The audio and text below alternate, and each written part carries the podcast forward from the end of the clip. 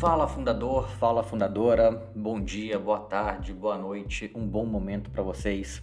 Estamos aqui começando mais um episódio do Bot Salvar Vidas, essa coluna dentro do Afundadores de Startup, onde eu, Lúcio, vou conversar com vocês um pouco sobre a minha pesquisa, sobre as aulas que eu dou, sobre o que eu tenho, sobre o que eu tenho tratado no meu dia a dia entre acadêmico e consultor olhando para o mercado de startups.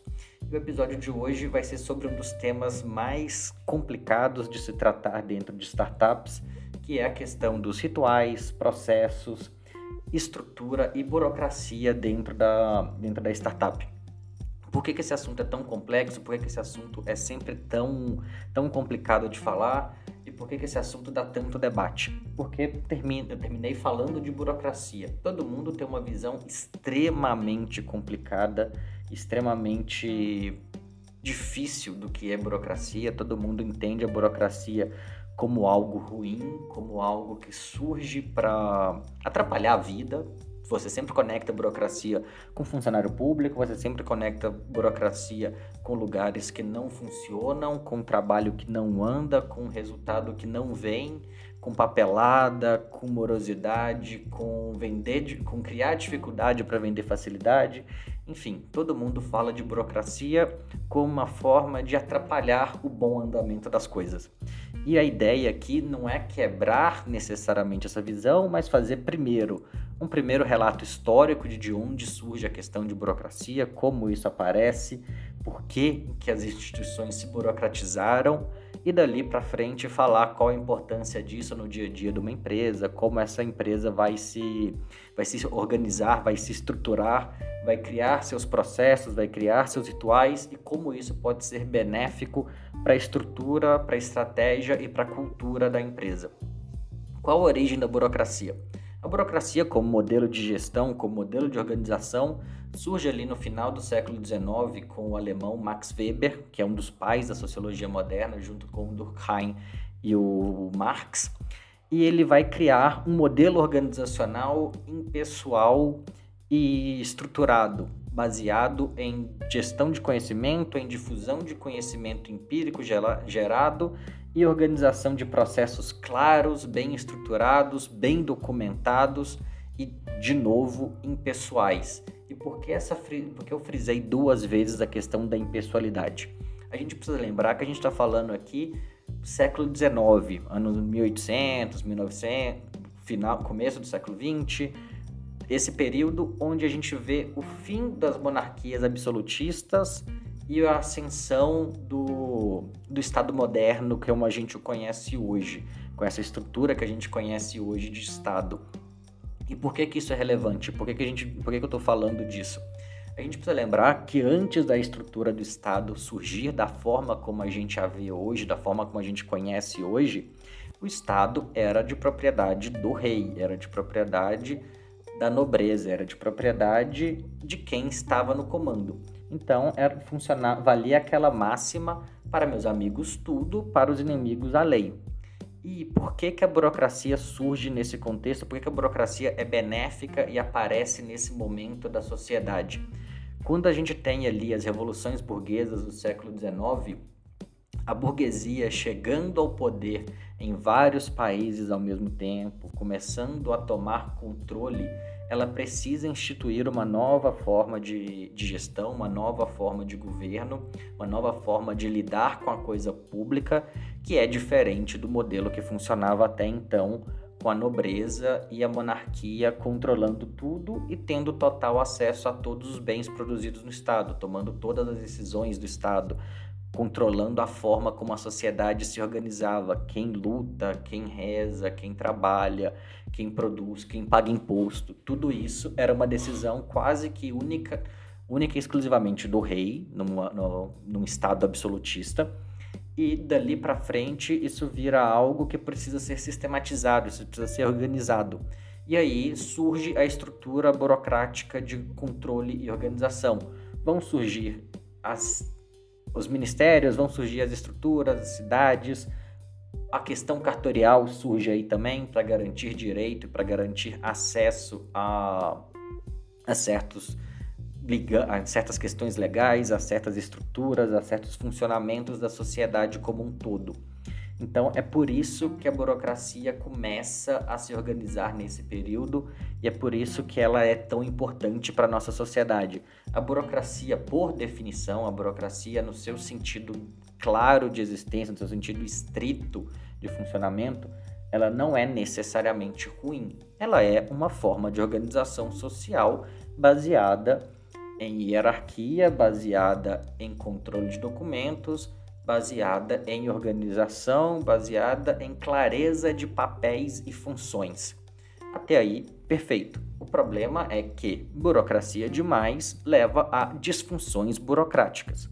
Disfunções burocráticas são o excesso de impessoalidade, ou seja, quando você trata todo mundo literalmente como um nome, você esquece que do outro lado, enquanto funcionário público, por exemplo, você está atendendo uma pessoa, você você necessita de papelada demais para resolver um processo, você cria processos em cima de outros processos que acabam gerando situações absurdamente pitorescas de funcionamento. Um caso não conectado com o dia a dia de empresa, mas um caso muito comum que o pessoal fala em, em processos de cidadania italiana, por exemplo, é a questão de como fazer residência e como provar que você tem direito, que um precisa de uma parte da prefeitura aprovando, o outro precisa de uma outra parte, mas um meio que depende do outro e você acaba ficando num loop infinito ali de eu preciso de autorização de tal pessoa para fazer a residência, mas para fazer para que tal pessoa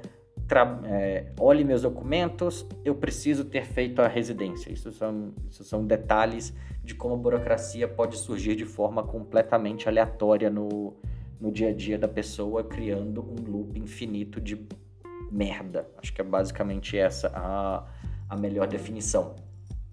Mas por que, que a burocracia é importante na empresa? Porque ter um certo grau de burocracia é necessário, é importante e principalmente é útil para a organização. Toda vez que você monta o planejamento estratégico da empresa, toda vez que a empresa decide alguma mudança, ela precisa ter canais claros de comunicação, ela precisa que isso esteja sistematizado e que isso seja passado de forma clara, transparente e direta para toda empresa. Não adianta nada você montar um plano estratégico maravilhoso, com N ideias, com mil coisas para fazer, com mil coisas para falar e esse plano ficar preso única e exclusivamente na cabeça dos fundadores, ou restrito a um círculo de gerência superior, de diretoria, de alto, dos altos níveis hierárquicos. Esse plano precisa ser destrinchado e passado para todos os níveis da organização para que ele possa ser executado da forma que é esperada. A única forma de fazer isso é com processos claros, é com rituais claros, é com uma estrutura super clara de comunicação, onde o meio e a mensagem e os canais de comunicação estão bem estruturados e chegam de forma clara e com o grau de autoridade necessário para transmitir a mensagem que a empresa precisa. Ou seja, para que um uma mudança de cultura, para que uma mudança de estratégia, para que o, plano, o planejamento novo, as metas cheguem de forma clara para todo mundo, para que todo mundo esteja ciente do porquê fazer tal coisa, porquê bater tal número, porquê perseguir tal mudança organizacional, tal mudança de produto, de processo, etc. A empresa precisa que essa comunicação seja feita da forma mais organizada e estruturada possível para todos os funcionários. Isso terá que ser repetido em uma série de eventos, em uma série de rituais da empresa, que vão desde reuniões de planejamento estratégico, passando por reuniões de meta comercial, passando por reuniões operacionais, com one-on-one -on de um gerente com seus funcionários, pelas conversas entre equipe, tudo isso precisa estar sistematizado, tudo isso precisa estar extremamente claro de como vai funcionar, porque só assim a empresa consegue fazer essa mudança de, de gestão, consegue implementar qualquer nova mensagem que ela queira de forma clara e organizada. Sendo assim, a gente consegue ter uma entender um pouco mais por que, que a burocracia é importante, por que, que isso é um ponto fulcral para que a organização exista e se organize. Então, voltando um pouco, falei o porquê da burocracia existir, de onde ela vem, qual a importância dela, mas como isso se reflete no dia a dia da empresa, como que, uma, como que a burocracia pode ser benéfica e não gerar processos demais, trabalho, retrabalho, não gerar condições incômodas, por assim dizer, de excesso de papelada. Pensa assim, quando você está entrando numa empresa nova, você vai ter que lidar com uma série de rituais, com uma série de processos que são necessários para garantir que tudo ali dentro está fazendo sentido para você.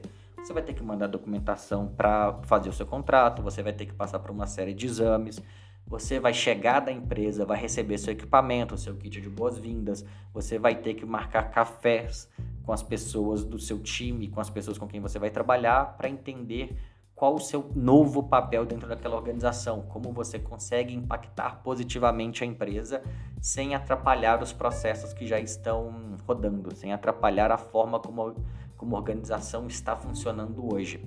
Para isso são processos, isso são burocracias. Você ter que passar no RH para receber tal documento, você ter que passar em tal lugar para fazer tal coisa. Tudo isso são as burocracias do dia a dia, são os rituais da empresa. Não tem como separar um ritual de uma estrutura burocrática. Ritual é parte de uma burocracia dentro da, dentro da empresa e eles são importantes para que a empresa flua. Então, pegando uma startup pequena, 10, 15, 20 funcionários, você pode não ter uma estrutura super clara e super organizada de feedback 360, por exemplo mas você vai ter uma estrutura, você já tem que ter uma estrutura de one-on-one do gerente com, com o time. Você tem que ter uma estrutura de comunicação clara para todo mundo saber como a empresa está avançando, o que está sendo feito, o que está sendo falado, quais as metas estão sendo batidas ou não, para que a empresa toda se organize e se mobilize nesse sentido. Uma reunião de discussão de OKRs, por exemplo, entre o time inteiro, onde mesmo uma startup pequena, com 5, 10 funcionários, onde vai todo mundo parar e falar assim, olha, beleza, a nossa meta daqui até o final do quarter, daqui até o final do ano, é essa, porque a gente precisa fazer A, B e C para sobreviver. Isso é um tipo de ritual, isso é um tipo de burocracia, isso é uma forma da empresa se organizar e garantir que está tudo claro. Conforme a empresa vai crescendo, mesmo antes dela ter níveis gerenciais, dois ou dois ou três níveis gerenciais, né? Você ter uma pessoa que abaixo dela já tem pessoas que gerem outras pessoas. Isso é o primeiro momento que a empresa ganha um certo nível de complexidade. Em geral, você vai passar dos 40, 50 funcionários quando isso começa a acontecer. Mas em geral, nesse momento, a empresa precisa começar a lidar uma estrutura mais clara de disseminação de informação, uma estrutura mais clara de disseminação de contato, uma estrutura mais clara de como lidar no dia a dia com aprovação de pagamento, com contratação, aprovação de vaga, com campanha de marketing, com mensagens que vão ser divulgadas em todos os canais que a empresa está tá inserida, como você vai fechar uma parceria, que tipo de parceiro você vai ter dentro da empresa tudo isso começa a ser discutido e tudo isso começa a ser falado, pensado e aprovado nesses processos de, de burocratização da empresa. E isso não é um problema para a empresa de modo geral. Isso é uma forma muito clara da empresa evitar problemas maiores no longo prazo. Pensa uma empresa que já tem ali seus 100, 200 funcionários. Eu sei que pensando em startup, isso é um número super restrito de empresas mas você tem muita gente aprovando, aprovando ou precisando que sejam aprovados pagamentos. Você tem muitos processos que estão acontecendo ali, você tem vagas que precisam ser repostas ao longo do ano. Se é uma empresa com 200 funcionários que tenha 20% de turnover, nada, nada você está contratando 40 pessoas por ano. Isso dá 3, 4 contratações novas por mês. Para garantir que isso está funcionando, que isso não está impactando o fluxo da empresa, você precisa de processos claros de como essas novas vagas vão ser anunciadas, como esse time vai ser vai ser reposto. O que é muito o que é muito complicado de fazer, o que é o que dá muito trabalho se deixar solto. Toda vez que você implementa um modelo de gestão, você automaticamente está implementando toda a burocracia que vem com esse modelo. Se a gente for pensar no OKR, que é o queridinho das startups no momento, e funciona muito bem, não é um modelo ruim de gestão, não. mas você tem ali uma série de burocracias para que ele funcione e que quando eles, essas burocracias não são respeitadas, o processo inteiro como um todo pa, para de fazer sentido. Você deixa de, de, Quando você deixa de fazer os acompanhamentos semanais, quando você deixa de fazer as discussões pontuais em cima dos OKRs, toda aquela lógica de ter as metas, ter a clareza, ter os key results, ter os objetivos super claros, super bem desenhados, perdem um pouco da, da estrutura, perdem um pouco da importância deles. Todo mundo acaba esquecendo e focando no dia a dia. Toda vez que você quer mudar uma cultura, toda vez que você quer implementar detalhes novos da cultura da empresa, na cultura da empresa, a melhor forma de fazer isso é através de rituais de gestão. Então, um CEO que quer mudar a meta, que quer tornar a empresa mais agressiva, menos agressiva, quer deixar a empresa mais focada em algum detalhe específico da forma como ela trabalha, ele precisa fazer isso através das conversas que ele tem com o time, das oportunidades, dos touch points que ele tem. Então, se você vai, se, você, se a empresa sempre tem uma reunião de início de semana, de fim de semana, se tem o café com o CEO, se tem um evento, se vai fazer um evento específico para isso, são momentos, são de novo, eu vou reforçar isso ao longo de todo o todo o papo, de toda a conversa. Você vai ter rituais específicos, você vai ter processos específicos para garantir que tudo isso está sendo disseminado na velocidade esperada pela, pela empresa, da forma como a empresa precisa passar isso para precisa passar isso para frente. E é isso que, que, gente, que eu estou reforçando aqui.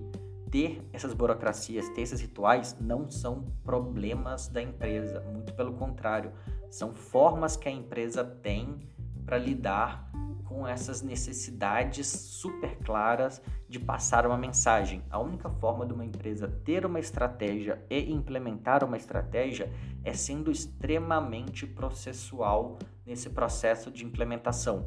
É você ter processos super claros que são revistos e repensados com frequência para garantir que eles estão trabalhando em favor da meta da empresa e que aquele processo não existe só por existir.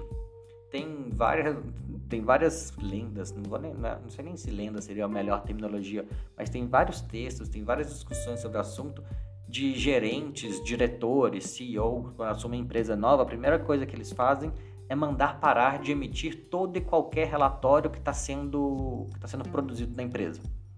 E conforme a necessidade por dados forem sendo gerados, aí você começa a criar de novo os relatórios, você começa a tratar de novo o que precisa ser apresentado e para quem e como justificativa do porquê você precisa daquele dado, que é uma forma muito clara de lidar com esse excesso de burocracia, que são empresas onde você tem pessoas fazendo fazendo relatórios, gerando relatórios, trabalhando com dados simplesmente pelo ato de produzir dado, porque precisa em algum momento aquele dado foi útil, mas depois ele meio que se perdeu, mas ainda tem o analista, o estagiário, o coordenador, quem quer que seja, que a função dele é garantir que aquele relatório está sendo preenchido, sem a clareza do porquê.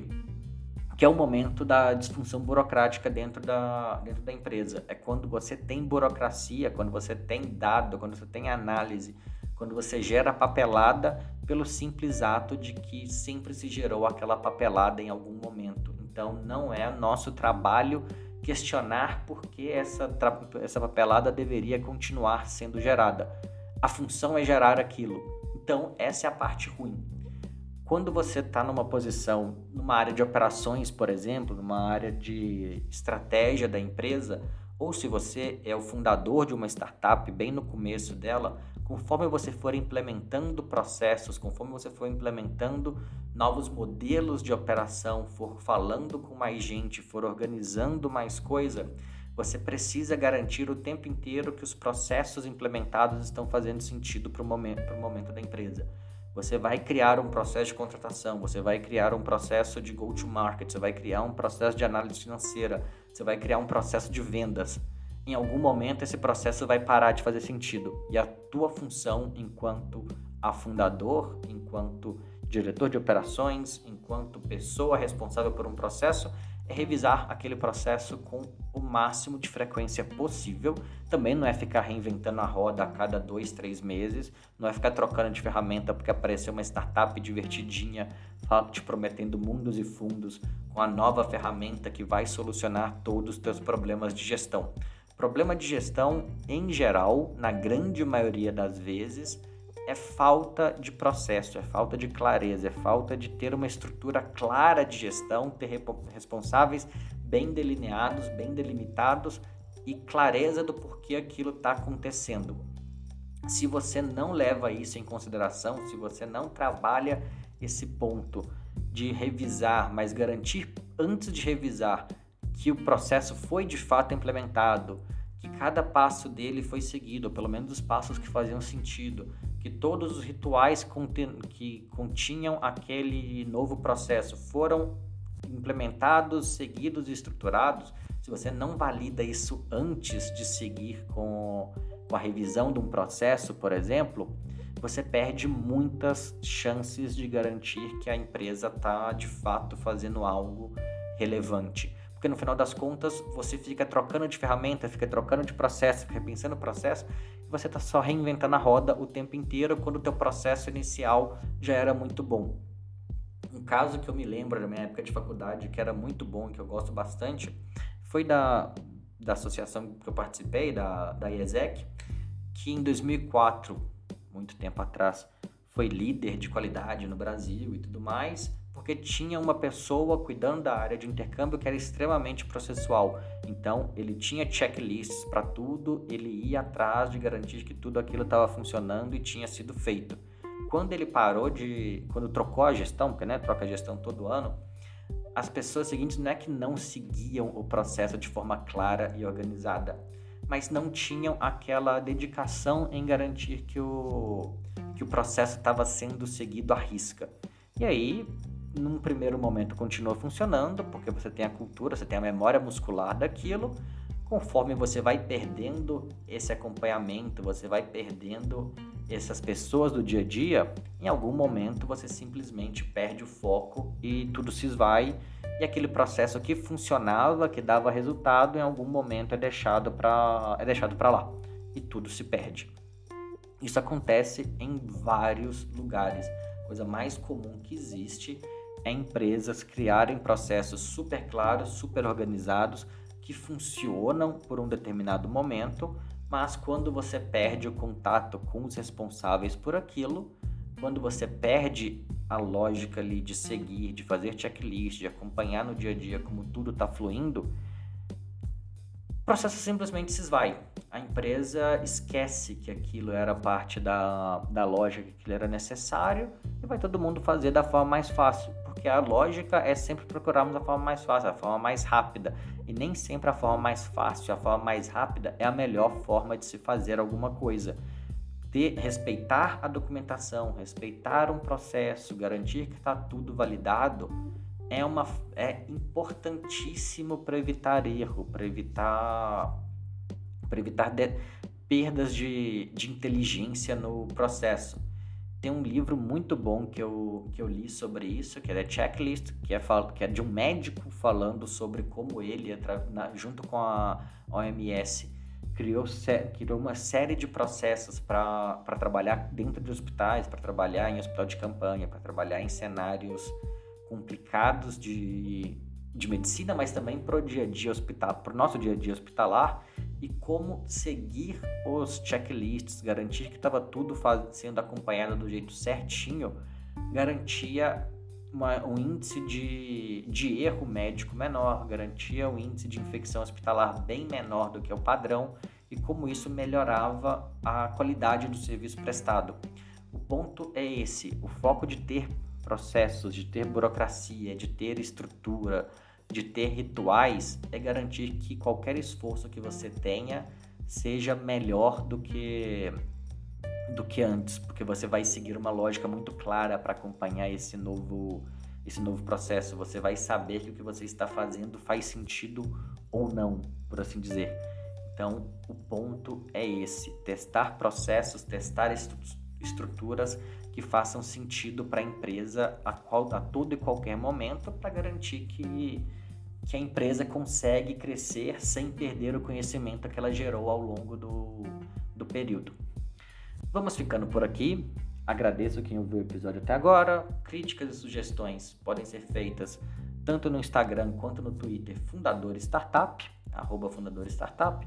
Podem me procurar diretamente no LinkedIn também, Lúcio Cordeiro. Podem mandar mensagem para a gente no, no LinkedIn, estamos lá como a Fundador de Startup fundadores de startup, desculpa, e temos o e-mail afundadoresdestartup@gmail.com. Então, qualquer detalhe, qualquer crítica, sugestão, estamos aqui para isso, ok? Até o próximo episódio do Bot Salva Vidas. Muito obrigado, abraços.